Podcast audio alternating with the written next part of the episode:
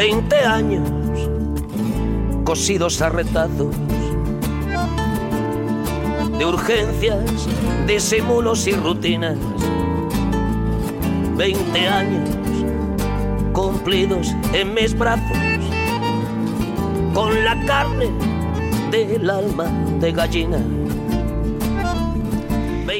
Qué bonito me parece tener la excusa perfecta para poner a Joaquín Sabina en este programa. Arrancamos con él, con este maestro, un nuevo capítulo de A Fuego Lento. 20 tangos de Mansi en los baúles y es que suena Sabina porque hoy nos vamos a acercar muy mucho a su equipo. Vamos a colarnos en el vestuario de su Atleti y en muchos rincones más que van a ser una auténtica pasada, lo prometo.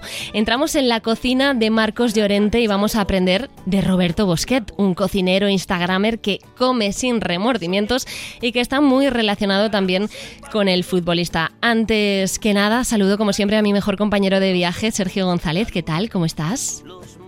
Muy buenas, Marta. Eh, ¿Qué tal? ¿Cómo estás? Bueno, la verdad que, que, encantado de poder estar un día más aquí con este 1x5 eh, de a fuego lento, que la verdad poco a poco vamos avanzando en esta aventura. Y programón, la verdad, hoy mm, te diría que se vienen curvas, pero, pero se vienen regates, ¿no? Mejor dicho. Eh, me da que lo vamos a pasar súper bien eh, hablando con estos dos cracks que tenemos. Así que nada, eso, programón y vamos con ello.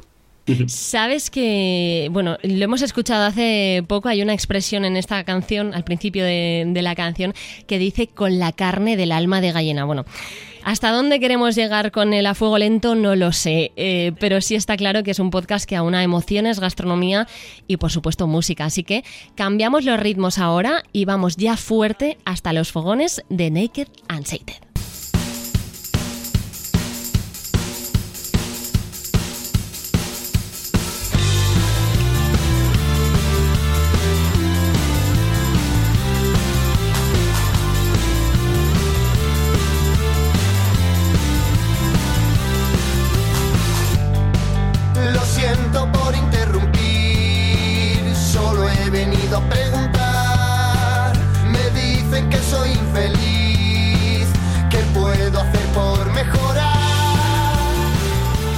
¿Y qué pueden hacer estos chicos por mejorar? Pues realmente muy poquito. Saludamos al chef Roberto Bosquet, ¿qué tal? Hola, ¿qué tal? Buenas tardes. Y al futbolista Marcos Llorente. Eh, bienvenido Marcos, tío. ¿Cómo estás? ¿Cómo va todo? Hola, ¿qué tal? Creo que vas a dar una perspectiva muy chula y muy diferente al programa. O sea, es un placer tenerte aquí, la verdad. Muchas gracias. Bueno, vamos a empezar por el principio de esta relación, de qué tenéis vosotros que ver con el mundo de la gastronomía y con vosotros mismos, porque me consta que es algo muy curioso. El primero que tiene que empezar a contarnos cosas yo creo que sería Roberto, chef Bosquet, porque tú eres bombero y tu relación con la comida sana empieza cuando te preparas las opos, ¿no? Eh, ahí nace todo esto en realidad, Roberto. Eh, sí, la verdad es que ahí empieza todo porque, claro, con las oposiciones eh, yo entiendo que tengo que darle un plus a, mi rendimiento y la única forma que se me ocurría que no estuviera haciendo era pues comer un poquito, un poquito mejor. Esto hablamos de 2016-17. Y nada, lo que hice es cambiar mi alimentación, me funcionó muy bien, me ayudó a mejorar en todos los aspectos, conseguí aprobar las oposiciones y lo que, lo que quise es intentar transmitir esto a, todo el mundo, ya que a mí me había ayudado, pues intentar ayudar a, todo el mundo y que esto, pues bueno, demostrar que con la comida saludable además se puede disfrutar mucho y tanto o más que con la no saludable. Así que nada, en eso nos metimos, empecé en Instagram y luego al final también conocí a Marcos y se lió, se lió bastante gorda. Eh, ¿de dónde sacabas todas esas recetas, esas ideas tan originales que, compartes en redes? ¿Es algo que se te iba ocurriendo a ti mismo eh, o innovabas a medida que, te metías en la cocina, ibas probando y haciendo cosas diferentes? Lo que sí que intentaba era eh, buscar recetas que no son saludables y que eran pues, muy populares y directamente cambiarlas, transformarlas, eliminar los ingredientes que no eran saludables y los sistemas de cocción que no eran saludables, como las frituras y demás, por eh, sistemas de cocción e ingredientes saludables y conseguir con eso, pues eso, platos que a priori no lo serían y, y sí que acaban siendo saludables y estando igual o, más buenos. Claro, y bueno, ya a partir de ahí ya pues, además. O sea que eso es, sí. cambiar la alimentación hizo que ganases fuerza física, fuerza mental y absolutamente todo, ¿no? Sí, la verdad que sí, eh, fue el plus que, necesitaba porque en las oposiciones ya sabéis que bueno, pues estás todo el día estudiando y descansas para entrenar. O sea que al final eso es un poco es un poco intenso y claro, si no te alimentas bien, no descansas bien, no rindes bien y es, es un poco complicado. Sí que es cierto que cuando yo estudiaba no cocinaba, no tenía ni idea. De hecho, eh, mis compañeros se reían de mí porque no sabían ni pelar un kiwi, los pelaba cuadrados. Así que nada, cuando acabé las oposiciones ya tuve más tiempo y ya es cuando realmente aprendí a, cocinar, a partir de, 2000, de 2010. Jolín, ¿cómo ha cambiado la cosa, no? Desde entonces. Eh, sí, eso ha cambiado bastante. Bueno, esto es un poco lo que une a nuestros dos invitados hoy. Marcos, que te tenemos abandonado, pero es que queríamos poner un poco en contexto a nuestros oyentes y que conozcan cada rinconcito de esta historia. Cuando Roberto ya se hace Instagram, empieza a hacerse famoso y a subir recetas saludables, ahí de repente apareces tú, ¿no? ¿Cómo os conocisteis? Pues fue un poco eh, Ibai, Ibai Gómez, nuestro, nuestro otro socio en, en los restaurantes y bueno, un gran amigo ya fue él el que un poco, yo creo, Robert, ¿no? Corrígeme si me equivoco. Sí. Que fue él el, que un poco inició conversaciones con, con, Robert, fue él el que le conoció a través de las redes sociales. Y ahí me habló de, de Robert y bueno, pues yo obviamente le, empecé a seguir, me encantaba lo que, lo que hacía y bueno, Ibai y yo siempre habíamos hablado de, de montar un restaurante, de que al final teníamos pues un estilo de vida y nos gustaba a los dos la comida saludable y sí que es verdad que había poca oferta de ese tipo de estilo de vida, por, así decirlo. Entonces, eh, nunca nos habíamos animado porque obviamente se necesita pues una persona como, como Robert eh, al frente de todo y bueno, luego otra persona que se encargue de, pues, de aterrizar las ideas y, y dar forma al, al proyecto y bueno, pues al final nos, juntamos eh, Robert, Ibai y yo con, con otro amigo que, que, conocíamos, que era el que, se encarga y se encargó de, de, darle forma a todo lo que, lo que todos pensábamos y, bueno, a Robert le conocí, creo que en persona, eh, antes de empezar con todo esto, que fuimos a, probar su comida ya a mi casa. real. Entonces, bueno, creo que, que fue, fue Marino, que es, que es el otro socio de los cuatro, que, que fue quien, quien llamó a Robert y le dijo que cuando podíamos ir a verle. Y pues cuando nos, nos dio una fecha Robert, cogimos el, el ave y, fuimos a verle a, su propia casa, sin conocerle de nada, vamos. Sí, sí, aquí de repente se me plantaron los dos y nada, les hice, bueno, pues les cocinamos prácticamente el 80% del grueso de la carta de Naked. Y nada, estuvimos, bueno, estuvieron comiendo desde, yo qué sé, desde las 2 hasta no sé qué hora. Yo nunca he visto a nadie comer, tanto. Brutal. Y nada, la verdad es que aparte de comer estuvimos desde las 2 de la tarde hasta casi las 10 de la noche dándole forma a lo que sería el proyecto de Naked y bueno, salimos ya con una idea bastante, bastante clara y nada, ellos se volvieron al día siguiente y en 3-4 semanas ya estábamos buscando, estábamos buscando local, buscando, buscando nombre y nada, a tope. Qué pasada hasta el día de hoy. Y Marcos, o sea, a Marta y a mí, preparando un poco esta entrevista, ha, habido una cosa que nos ha llamado muchísimo la atención, que y es bastante anecdótico, ¿no? Que, que pasa que algunos compañeros tuyos, eh, cuando le preguntaban eh, si se cuidaban y demás, decían, pues no tanto como Marcos Llorente, pero, pero me cuido mucho. O sea, te ponen como ejemplo y también se viralizó, ¿no? Que en el vestuario del Real Madrid, en aquella época que jugaste en el equipo blanco, te llamaban el lechuguita, ¿no? Se hizo bastante famoso. O sea, es verdad que te has convertido en un, en un referente dentro del mundo de la alimentación, o sea, dentro del mundillo futbolístico. Eh, es verdad, ¿no? Imagino que controlas tanto la alimentación. Sí, sí, eso viene un poco de, de familia. De, mi padre, pues bueno, siempre he tenido la suerte de que él ha sido un avanzado en esto, por así decirlo, y siempre desde pequeñitos en casa ha comido muy muy bien. Entonces eh, para mí ha sido, ha sido algo fácil y algo en lo que he creído toda mi vida. Creo que, es fundamental ya no solo para el fútbol, sino para, para tener una, vida plena, una vida saludable, una vida feliz. Creo que al final tienes que estar eh, saludable, obviamente siempre teniendo un, equilibrio, sin, sin, volverse loco, pero, pero bueno, intentar cuidarse pues, para estar bien lo que estés aquí en este mundo. Roberto, tú sí que levantas un poquito más el pie del acelerador, ¿no? Eh, porque tengo entendido que también eres así, pero al final no es lo mismo un deportista de élite que, una persona que no se dedica profesionalmente a, hacer deporte. Aún así, tú defiendes el lema de comer sin remordimientos y me gustaría que expliquemos esto qué significa. Eh, ¿Comer sin controlar calorías o comer comida tan sana que sabes que de ninguna forma te va a sentar mal o a perjudicar? Pues va más por lo segundo. El tema es eh, basar tu alimentación en comida real, comida de verdad, en alimentos lo más naturales posibles, que, estén mínimamente procesados. Y a partir de ahí, eh, muy mal lo tienes que hacer para, para, claro, para hacerlo mal. Porque también eh, practico, he practicado el ayuno intermitente sin excederme, porque sí que bueno, tenemos un amigo que se llama Endica, que él sí que hace ayunos de hasta tres días. Pero bueno, yo sí que hago ayunos más cortos y eh, con el ayuno yo lo que la herramienta o sea, funciona como herramienta para que tu cuerpo sepa cuándo necesita eh, comer de verdad. Entonces, una vez eh, sabes cuándo tu cuerpo necesita comida y si comes alimentos saludables, con eso ya es un poco complicado hacerlo mal.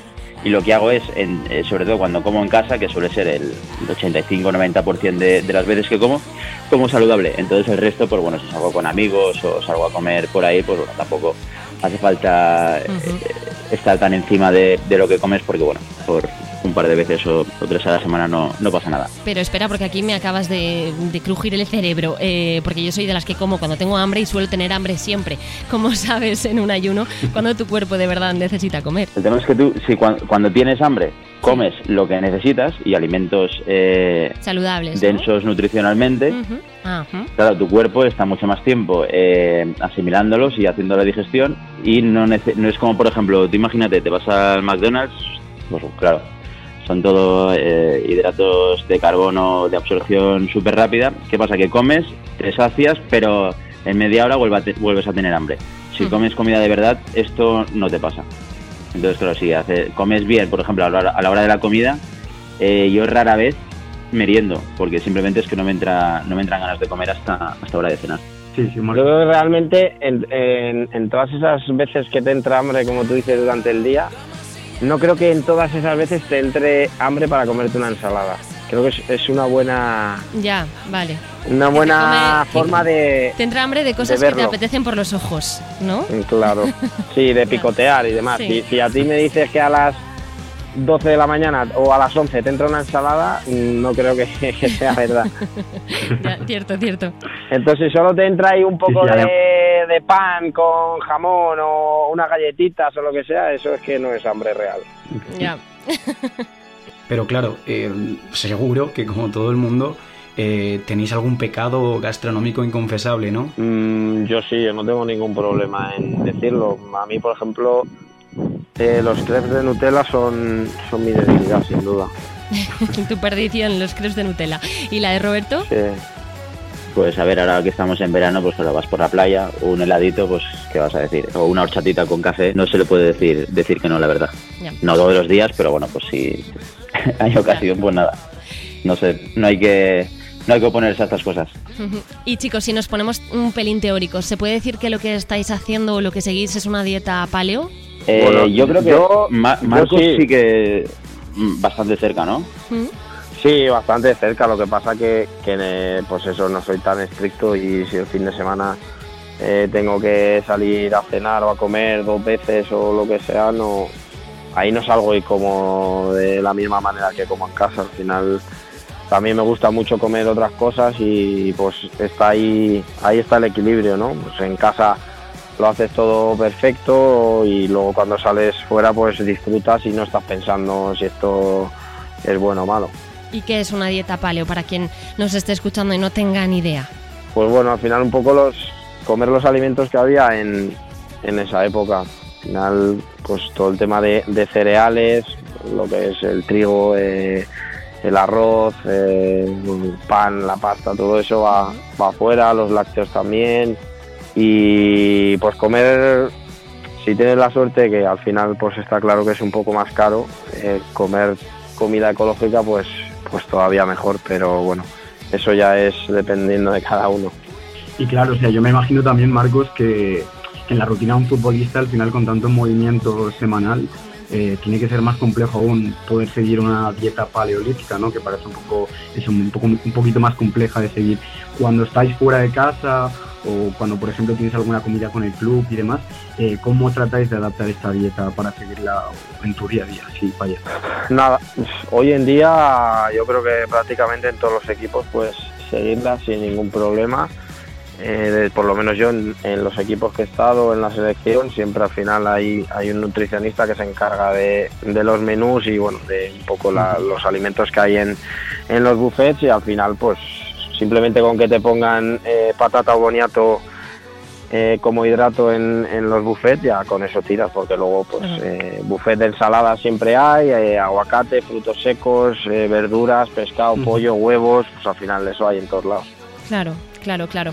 Bueno, eh, nos contabais antes eh, cómo os conocisteis, cómo creasteis la idea de Naked and Sated. ¿Cuál es la mayor dificultad que os habéis encontrado vosotros, por ejemplo, a la hora de crear el negocio? Porque cada uno tiene sus respectivos trabajos. Imagino que el fútbol, los entrenamientos eh, te deben ocupar mucho tiempo, Marcos, y a ti, Roberto, la cocina, las redes, ¿delegáis mucho el negocio en otras personas o estáis vosotros ahí mano a mano en primera persona?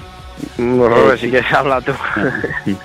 Eh, sí que, a ver, eh, se delega dentro de, por ejemplo, yo no estoy haciendo las pizzas en los restaurantes, claro, tenemos ocho restaurantes, sería sería inviable.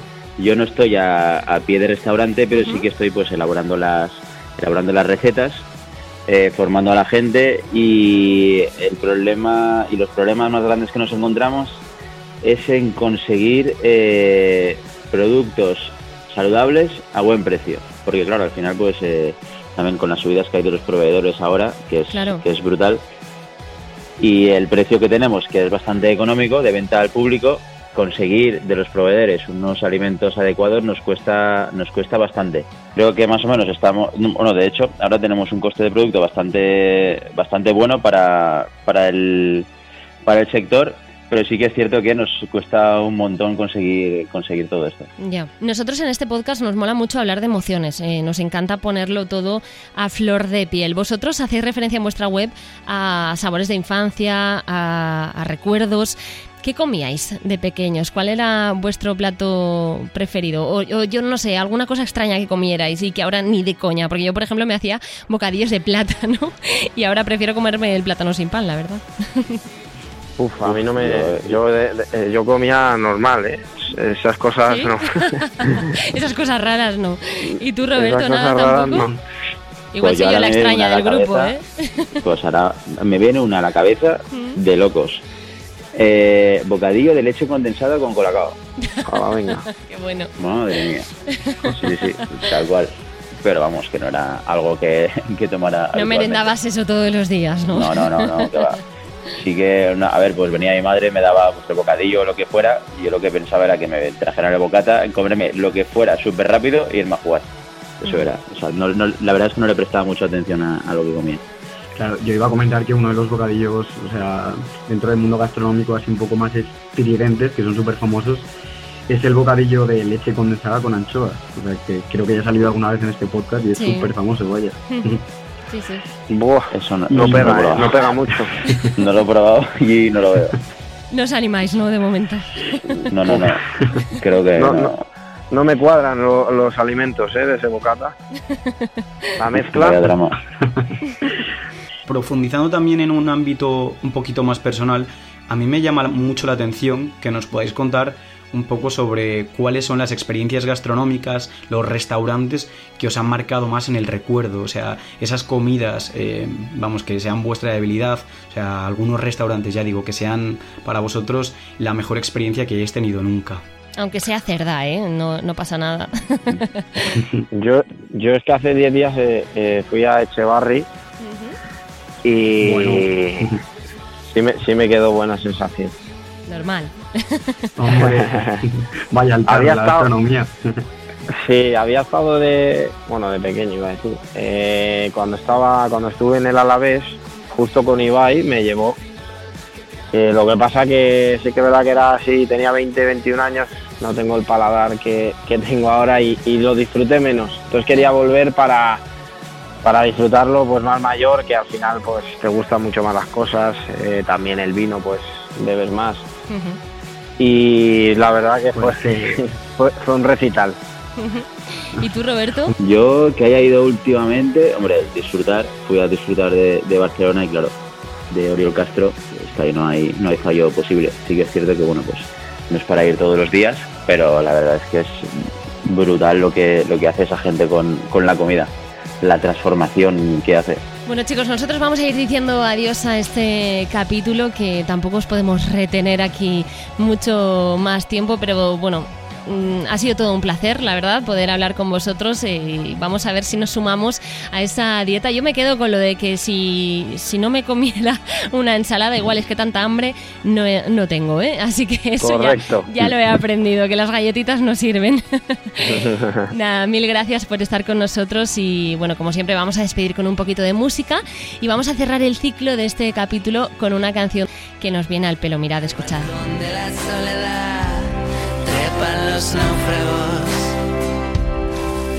malheridos de tanto remar contra el huracán.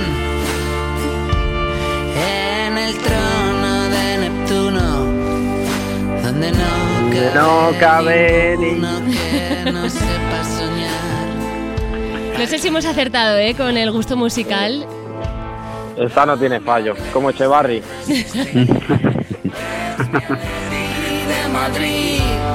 Pues chicos, muchísimas gracias por estar con nosotros. Un besazo súper, súper fuerte.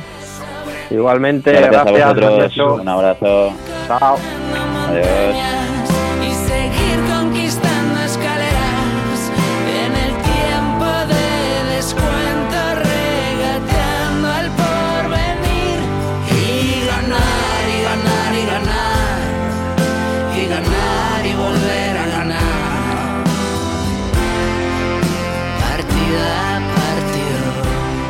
Vamos a ver con qué continuamos en el 1x6 de AFL. Muchísimas gracias, compañero. Un abrazo fuerte.